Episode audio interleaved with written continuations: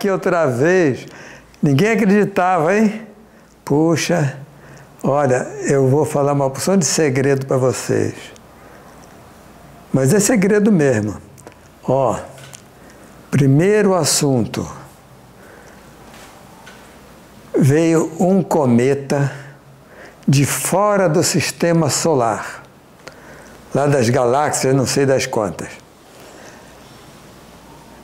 É verídico. Eu fui encontrar isso no Nat Geo. Nat Geo quer dizer National Geographic. É um negócio de gringo mesmo. Mas aí veio tal cometa e um holandês, parece que é holandês, até o nome dele eu não, não gravo mesmo.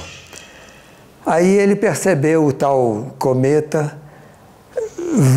a toda velocidade chegando para cá. Mas aí ah, veio o tal cometa lá do não sei aonde. E o, o holandês descobriu o tal cometa. Ele tinha um aparelho bacana para identificar esses, esses objetos voadores. Aí ele identificou o tal cometa e a NASA, observando que era alguma coisa muito estranha que vinha fora do sistema solar, lançou um foguete atrás do cometa 100 mil quilômetros por hora. Uma velocidade extraordinária. Por enquanto nós não, não, estamos usando não. Mas aí chegou lá, jogou um drone em cima do cometa, o drone pousou no cometa, pegou uma, um pedaço do chão do cometa e trouxe para examinar.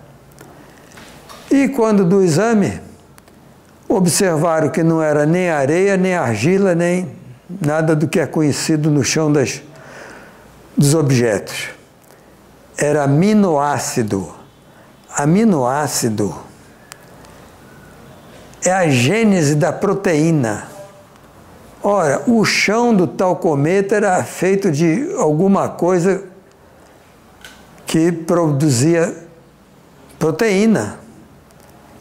Então, isso é uma coisa extraordinária, é um caso para ser comentado e perguntado, todo mundo dá opinião, que de onde é que veio, como é que foi, o que é que está fazendo mas não houve mais nenhum comentário, não vi mais nada, nem no NatGeo, nem no History, nem no Discovery.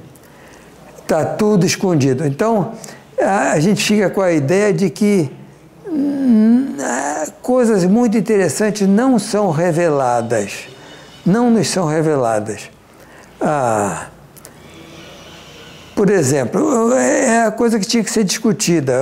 Na, na revista, também a Scientific American, então a revista é em português, mas mostrando que eles conseguiram uh, alguma uh, amostra da tal matéria escura. Matéria escura é coisa que anda por aí. Mas não, não mas é, é, uma, é, é coisa do espaço.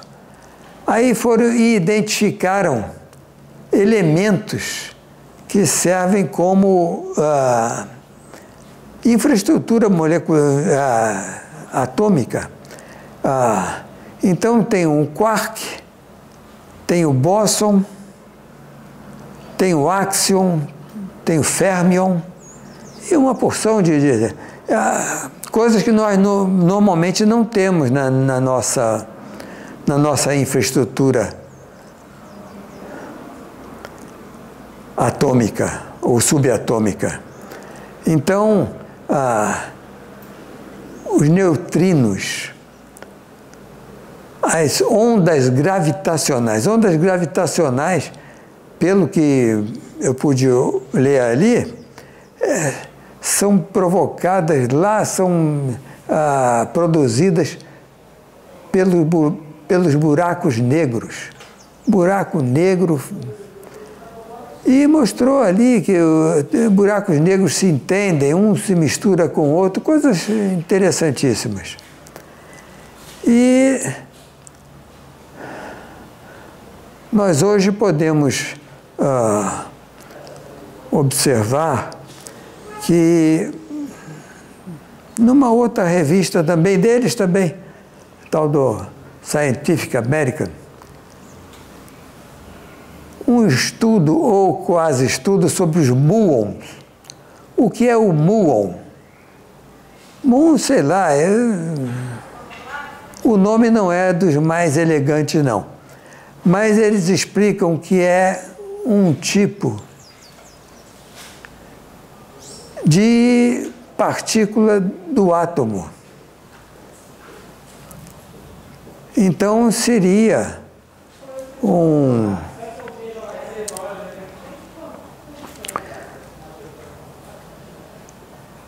uma partícula 200 vezes mais pesadas do que o elétron. Ou seja, um elétron que vale por 200. E depois ele explica ali que tem um spin, quando o spin está virado para cima, ele tem uma função, quando o spin vira para baixo, tem outra função. Está tudo ali bem explicado, mas olha, eu não consegui acompanhar, não. Mas é muito interessante porque a, a gente chegar a ter contato com a matéria escura. Isso é fora do, do, do comum. Bem, é, e tem muita gente que não acredita, né? Mas eu vou contar um episódio que meu pai foi o protagonista. Ele chegou lá na praia e disse: Vamos pescar? Vamos pescar. Aí eu fingi que não, porque lá não tem, é ali perto de Bicuí. E lá é, não, é, não é muito bom de peixe, não. Você fica ali meia hora, sai uma palombeta. Aí eu fingi que não entendia, ajudei a botar o barco na água. É um barco a remo, mas que muita velocidade é de treinamento de corrida. Então lá foi, meu pai foi se afastando, porque a, a praia é assim lá em frente lá de casa. E eu fui até o estacionamento, porque lá os carros não vêm até em casa. Fui até o estacionamento, minha vizinha estava chegando, eu ajudei a, muito bem senhora, ajudei a trazer a bagagem. Quando eu estou chegando em, em, casa, não é, vem a minha, minha primeira esposa e diz, ó, oh, seu pai está querendo que tirar o barco da água. Eu digo, mas que é isso? Pescaria de 10 minutos? Aí fui lá, olha, meu pai estava cinza ele é claro, branco, muito branco, louro, era. E estava cinza. Aí ele olhou para mim, meio desconfiado, disse: Olha, eu vi um. feito um avião, sem asa, sem motor, sem. Aí eu me lembrei, como ali é, é comum passar o, o esses, essa rota Rio-São Paulo, mas passa muito alto, você só vê um ponto brilhando. Eu digo, é, como é que ele pode ter confundido? Não é possível. Bom, mas aquilo ficou me indagando e conforme ele disse, disse isso, minha, eh, que era minha esposa, eu só teve uma alucinação. Ele calou-se, não tocou mais no assunto. E eu achei que havia alguma coisa. Talvez algumas semanas depois eu me lembrei e fui perguntar. Aí ele contou a história. Conforme ele se afastava da praia, no barco naturalmente, ah, ele viu assim saindo por cima da montanha do lado de Mangaratiba, feito um corpo de um avião mas muito pequeno, talvez do tamanho de um lápis, e vinha em direção ao rio, em direção a leste, né? De oeste para leste. Aí ele olhou aquilo e de repente a coisa parou no, lá em cima no, no ar. E depois voltou, continuou no, no percurso em direção ao Rio de Janeiro e sumiu. Um pontinho sumiu. Ele ainda se afastava da praia quando disse ele ouviu feito um enxame de areia, um enxame, um enxame de abelhas, perdão, em cima dele. Quando ele olhou para cima, o tal objeto estava em cima dele. Ele narrou a coisa como se fosse assim um tamanho de um navio, uns 70 metros de comprimento, estaria assim uns 200 metros de altura. Alumínio fosco. Um cilindro de alumínio fosco com as extremidades ogivais e ao longo eixo correndo feito um balaustre preto. Ora, aí parece que ele entendeu que tinha alguma coisa fora do comum. Manobrou o barco rapidamente, fez tudo o que pudesse para voltar para a praia. E disse, disse ele que chegava a envergar o remo da força que ele fazia. Ele tinha um bom desenvolvimento muscular, ele era professor de educação física também, além de dentista. E então ele diz que conforme ele tentava gritar para quem estivesse na praia e não tinha ninguém, porque era uma quarta-feira de julho, a última quarta-feira de julho à tarde. E estava o meu, meu filho, garoto, com oito anos, estava brincando com, de fazer estradinha para carrinhos ali na areia. E então, conforme ele olhou uma vez, olhou outra vez, a, a coisa se distanciou na perpendicular, não mais em, em direção ao longo eixo, e sumiu de repente.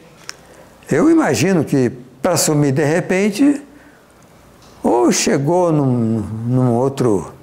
Uh, num, num, num, outro estágio de matéria, ou então saiu por ali a mais de 30 mil quilômetros por hora. E qualquer modo, alguma coisa estranha. Meu pai, que antes desse episódio ele debochava, ele ria quando se falava em disco voador, nunca mais tocou no assunto.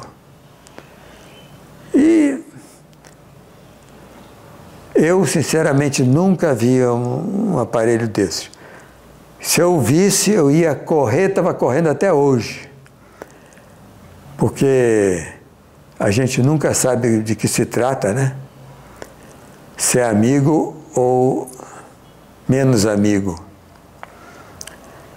Mas me parece que são coisas muito interessantes. Os, o, o, agora estavam mostrando, em 2004, o Nimitz, um porta-aviões gigantesco, pegou no, no radar uns objetos que se moviam lá muito longe. Tá?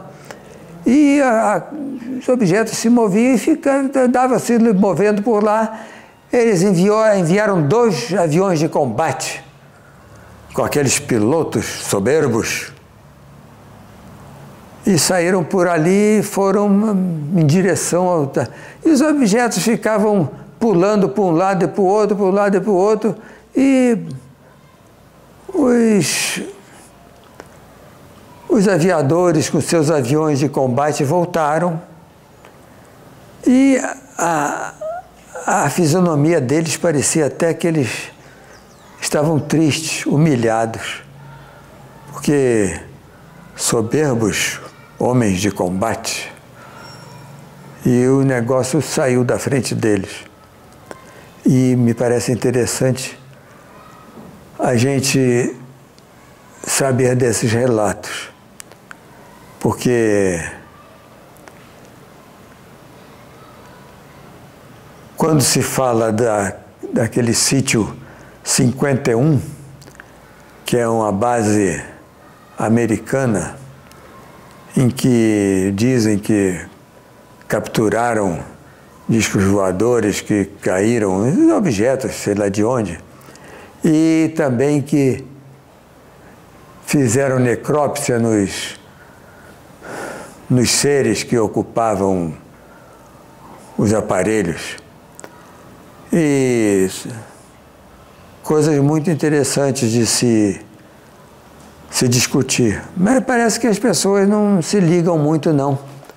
Porque mesmo nessa na televisão fechada ali nesses canais, não se vê tocar no assunto. Eles dão a notícia e me parece que era o caso de cientistas e pesquisadores e jornalistas estarem discutindo esses fatos, mas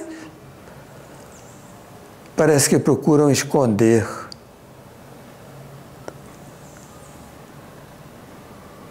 A, a ciência, no meu entender, deveria ser para todos nós e não ficar em, em, como um quisto em, em apenas alguns, algumas pessoas vão ter esse direito. Isso me faz lembrar uma vez, muitos anos atrás, eu já exercia minha profissão, dentista, e me lembrava bem, estava ainda com aqueles conceitos de, de, de física da, do secundário. Então encontrei ali na praia, me apresentaram, era professor de física do colégio militar. E fomos conversando e ele era espírita. E eu nem espírita era. Mas, como ele era professor de física, eu comecei a trazer aqueles conceitos de física e comecei a imprensá-lo na teoria espírita. Até que ele me disse uma frase que me calou até hoje. Matéria não existe. Ora, pois eh, eu sou tão rudimentar que eu só vejo matéria, só sinto matéria. E para alguma radiação, só a radiação do sol, que também queima um bocado a gente. Bom, mas hoje eu entendo que pelos nossos nossas observações aqui e em outros lugares também, é, em que os nossos médios fazem contatos imediatos do terceiro grau com a galera lá de cima, galera do lado, galera do outro, galera lá de baixo. Então, eu vejo que parece que eu é que sei pouca coisa do assunto. Porque se matéria não existe, tudo é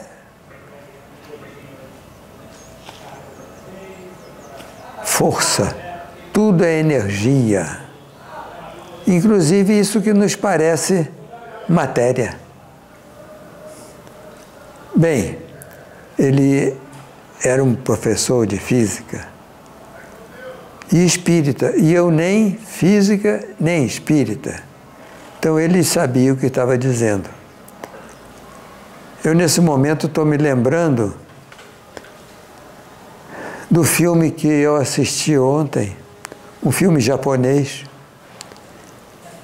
que fazia, que faz a, uma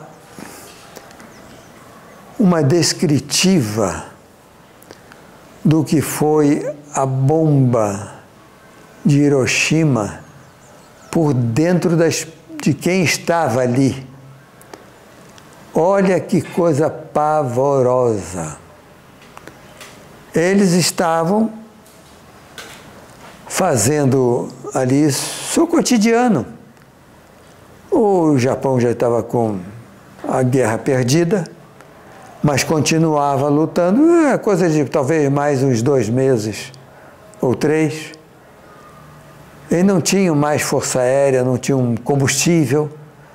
A, a Rússia avançou pela Mandichúria e não deixou nada para eles já, estava ali pela China e eles cercados, completamente cercados, não tinham mais até o poderio uh, da, da armada japonesa estava quebrado.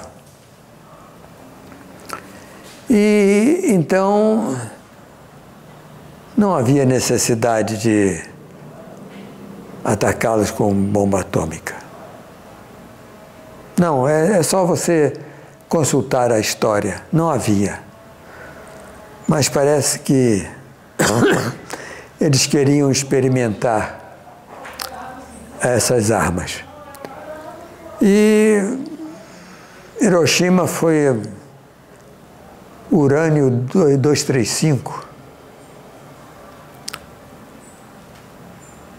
A experiência deu certo. E Nagasaki foi plutônio. A experiência deu certo. Mataram assim logo de uma vez. É, as casas de madeira, é, nesses lugares frios, eles usam casas de, usam construções de madeira. Queimou tudo, 6 mil graus. Uma brutalidade absolutamente desnecessária. E então, nesse, nesse filme em que eles fazem um, um reviver daquela, daquele horror, então você vê aquilo, pessoas derretendo, pessoas queimadas, pessoas feitas zumbis, mas muita gente de um lado para o outro sem saber o que aconteceu. Uma violência inenarrável. Aquilo me, me chocou. Foi, foi num canal, foi num desses canais ali que, que aparecem essas coisas menos comuns. Mas eh, a gente vê aqui coisa absolutamente desnecessária. E, sinceramente, isso me deixa uma preocupação. Porque hoje um, um senhor que foi o chefe da KGB decidiu fazer com que uma, um país lá que pertenceu, cujo território pertenceu à Rússia, onde ele hoje é o presidente, o primeiro-ministro, ele é tudo. Então ele decidiu retomar aquele. Porque um dia foi da Rússia. Imagine se os portugueses chegam aí e dizem: não, o Brasil foi de Portugal e nós vamos tomar de volta. Bem, é uma questão conceitual. Mas ele não. Se ele é, quisesse simplesmente tomar, ia ser uma destruição tremenda. Mas se ele lançasse a tropa dele, em cinco dias acabava a guerra. Agora ia ser uma matança, uma monstruosidade maior do que já está. Ele preferiu fazer incursões. Ele não é um estadista. Ele é um, ele é o chefe de polícia, o chefe da KGB que passou a ser dono da KGB e de outras empresas. E então nós hoje vemos aquela violência toda, matando civis inocentes, idosos, mulheres, crianças, gente que nem sabe o que é está se passando, sendo violentamente assassinados.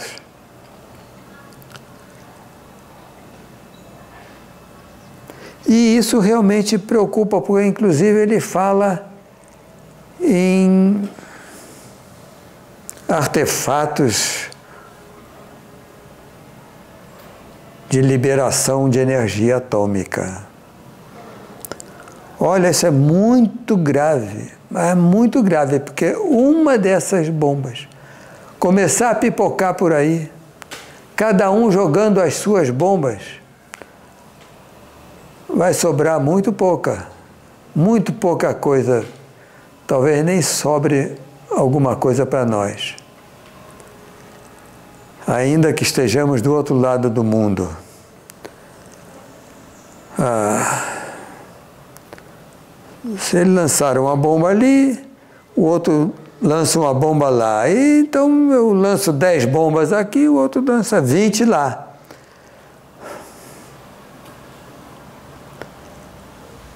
Eu pude observar numa dessas revistas uma experiência em 1948, apenas três anos depois da bomba, das bombas de Hiroshima e Nagasaki. Um atol lá de Mururo, não sei das quantas, um atol lá em que os americanos faziam as experiências atômicas. Então, esse oficial da Marinha foi escalado para ficar com outros oficiais a uma distância de 30 quilômetros da explosão da bomba experimental de 10 megatons. A bomba de Hiroshima foi de 200 quilotons, 200 mil toneladas de dinamite. 10 megatons são 10 milhões de toneladas de dinamite. Então, quando a tal bomba foi experimentada a 30 quilômetros, ele diz que sentiu como se o cabelo dele incendiasse. Agora você imagina se cada um cisma de lançar bombas de 10 megatons ou, ou mais megatons por aí. Nova York, 10 megatons. Acabou. Sumiu. Moscou, 10 megatons, sumiu. Los Angeles. Pequim.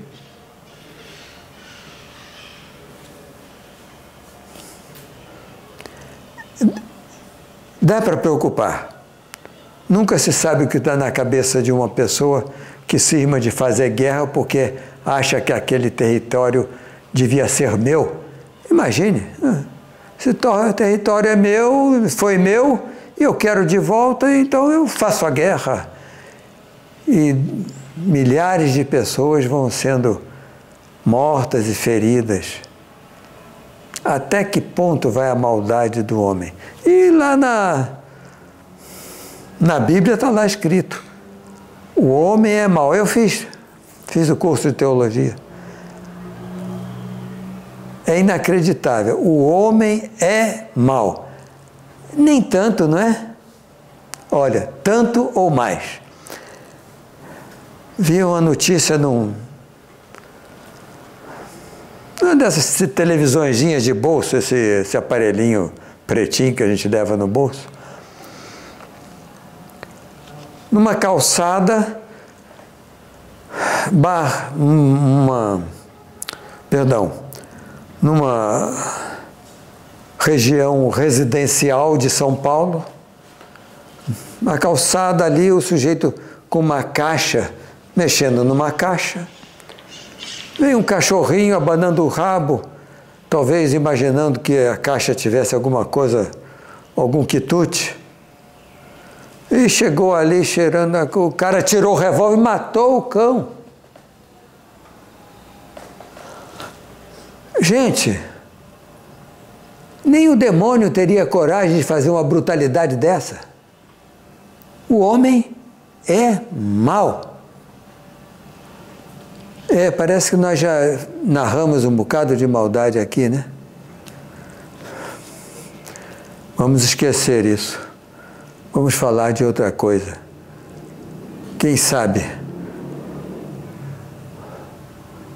Está ali no, na revista um, um automóvel, um automóvel sem motorista. Pior, sem volante. E o sujeito vai, entra ali no automóvel, certamente que toca os botõezinhos para dizer onde é que quer ir, e o troço Se me falassem isso há uns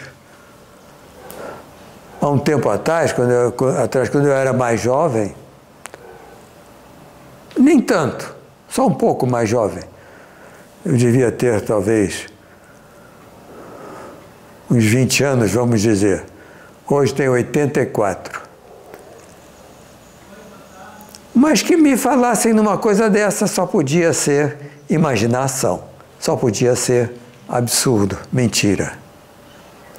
Está aí o automóvel que não precisa de motorista.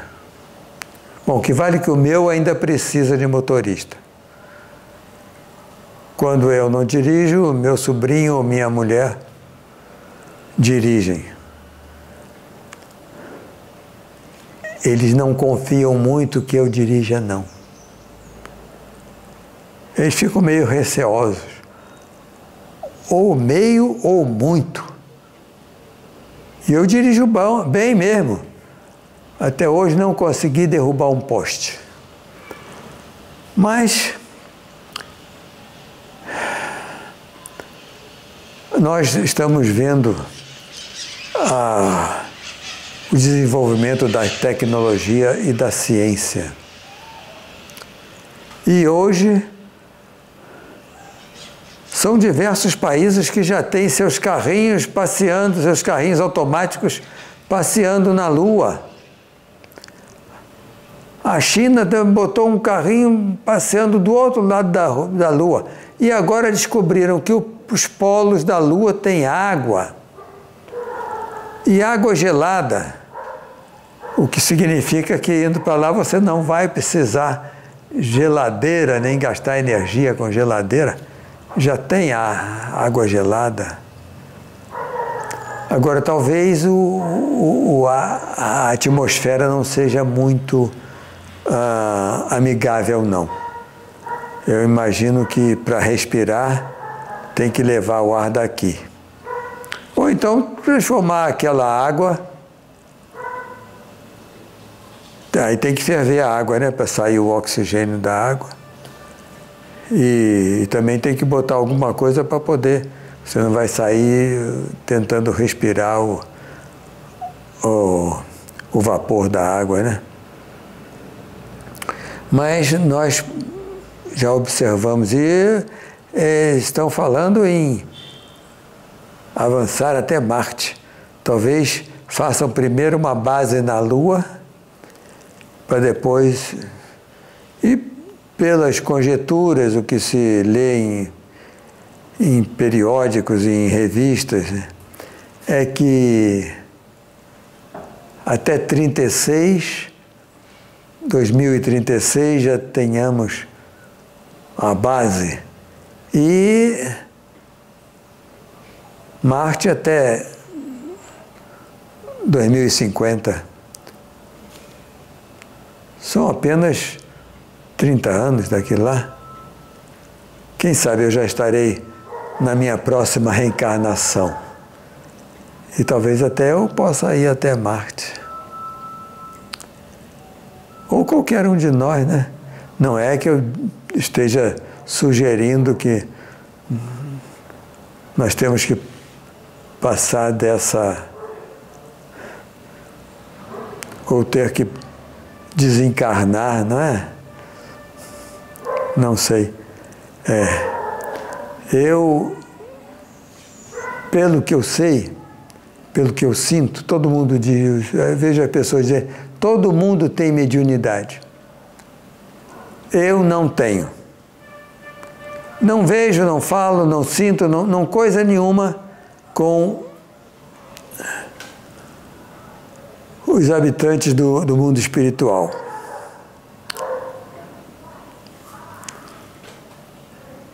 Mas a, meu pessoal aqui é todo mundo médio e todo mundo tem, faz o seu, seu contato. E eu acho que lindo, porque eu não tenho nada, não faço nada. Apesar de que foi uma, um, um episódio bem interessante. Né? Nós reunimos aqui os médios todos e cada um tendo lá o seu encosto E olha que eu, eu me divirto com aquilo, né? Então eu também danço e tal. Mas eu estou lendo um livro de sobre mediunidade que foi escrito pelo diretor da uma entidade Federação Espírita de São Paulo. Falecido ele. Mas é um livro muito inteligente, inclusive com fotografias de, das posições e tal.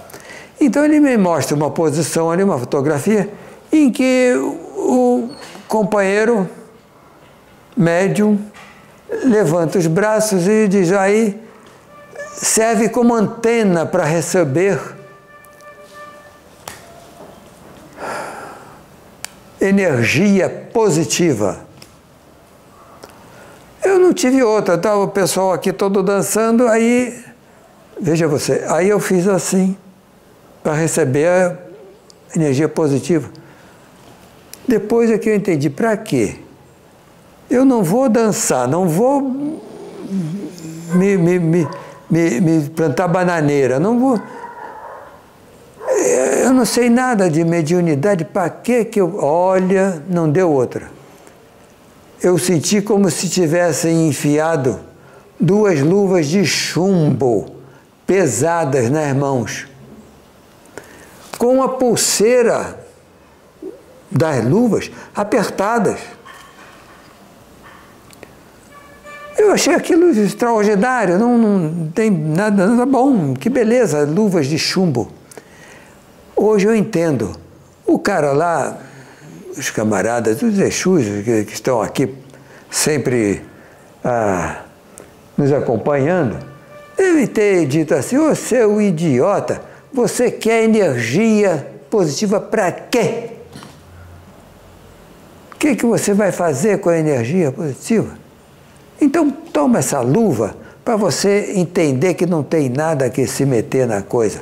Então, ah, conforme ah, minha cunhada que dirige aquele, aquele movimento todo, e ela passou por mim, e eh, quando ela passou por mim, a luva da mão esquerda desapareceu.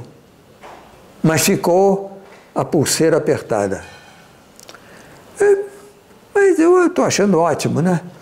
Aí quando acabou, acabamos aquela, aquele movimento, aquela dança toda, aquilo lindo, a luva da mão direita desapareceu, mas ainda a pulseira apertada. Então fomos movimentando e veio o pessoal dos nossos dos nossos amigos que vêm também participar e já se cuidando de uma organização, então, para. Porque aí a gente recebe essas visitas de, de Exus e Pombageiras e, e uma série de entidades. E naquele, naquele desenrolar também desapareceram as pulseiras apertadas. Bem, resultado, eu não tenho mais coragem de, opa, de levantar os, os braços assim. Porque, sei lá, a próxima luva pode não sair mais. Mas, é, de todo modo, nós temos. Olá, minha. A, a, a doutora Sônia, minha esposa, chegou agora.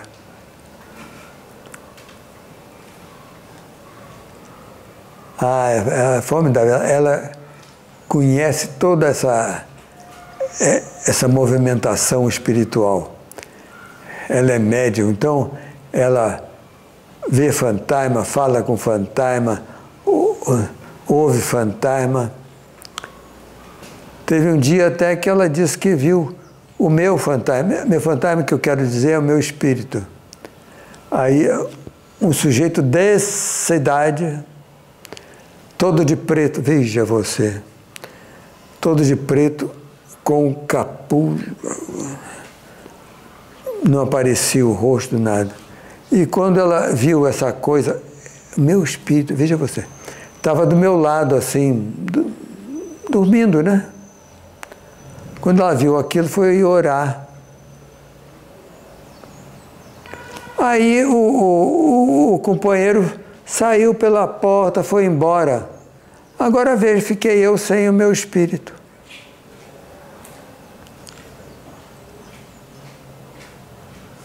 Quem sabe que eu arranjo um outro espírito? Também para não ficar totalmente é, sem um, uma manifestação mas é, e, mas olha, veja bem, eu até já fiz essa, já deixei isso numa gravação, em que há pessoas que não acreditam e dizem assim: eu sou ateu. Ah, tá bem. Então, nós tivemos uma origem. E essa origem ah, não, é o acaso. Ah, o acaso, o acaso, vamos localizar o acaso. Nada. Bom, então você é produto do nada? É produto do coisa nenhuma? Então, eu não sou religioso, mas se eu fui produzido, tive um início.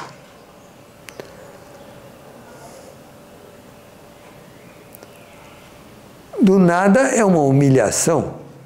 Imagine a gente ser feito do nada. Agora, do que eu estudei anatomia, fisiologia, histologia, angiologia, o que eu estudei, cada um livro desta idade e desta grossura.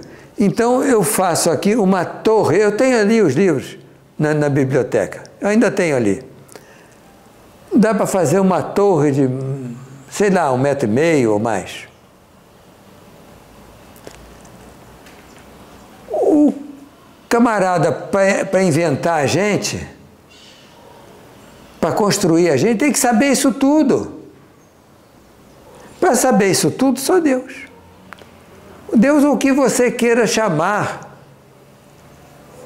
um coletivo, uma coleção de inteligências universais, qualquer coisa assim. Mas tem que ser alguma coisa que possa saber tudo isso que está naqueles livros para inventar a gente, inventar uma formiga.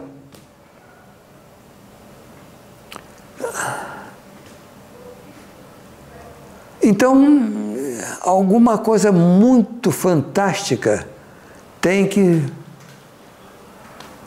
além da nossa imaginação, para inventar a nossa vida, ou a vida de um modo geral, qualquer vida, até do, do arvoredo.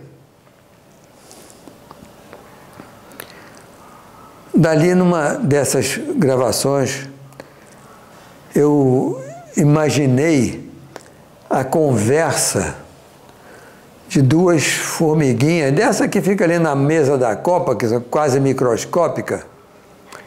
E uma chega para a outra e diz: Olha, eu ouvi falar num tal de elefante.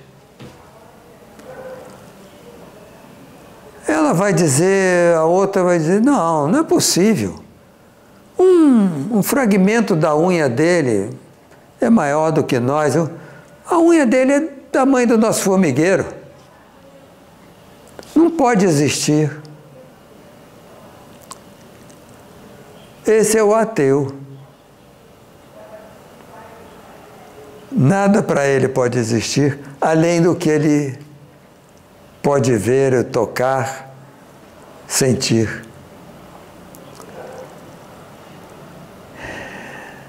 A minha proposição para, hum, para o nosso futuro é que nós precisamos de paz. Paz. Humildade. Humildade. Quando nós tivermos uma desavença e que haja momento de defesa de uma posição contra outra posição, a melhor coisa é que, humildemente, a gente desista da nossa posição.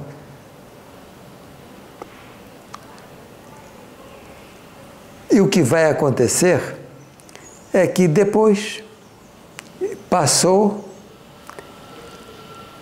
que importa qual foi a atitude vitoriosa? O importante é que ficamos em paz.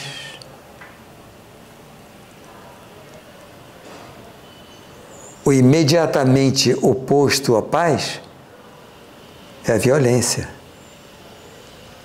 E com a violência não se vai a lugar nenhum, ou se vai a mais violência.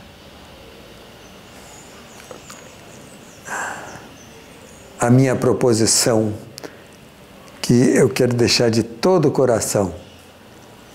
Vamos viver em paz, vamos aceitar, vamos usar de fraternidade, de compreensão. Somos todos irmãos, somos todos iguais. As diferenças são circunstanciais. Não há ninguém melhor que ninguém.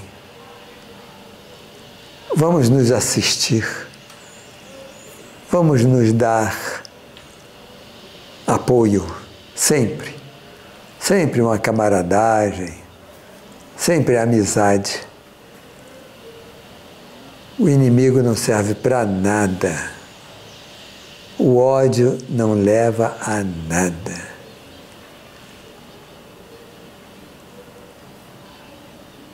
O ódio leva à destruição.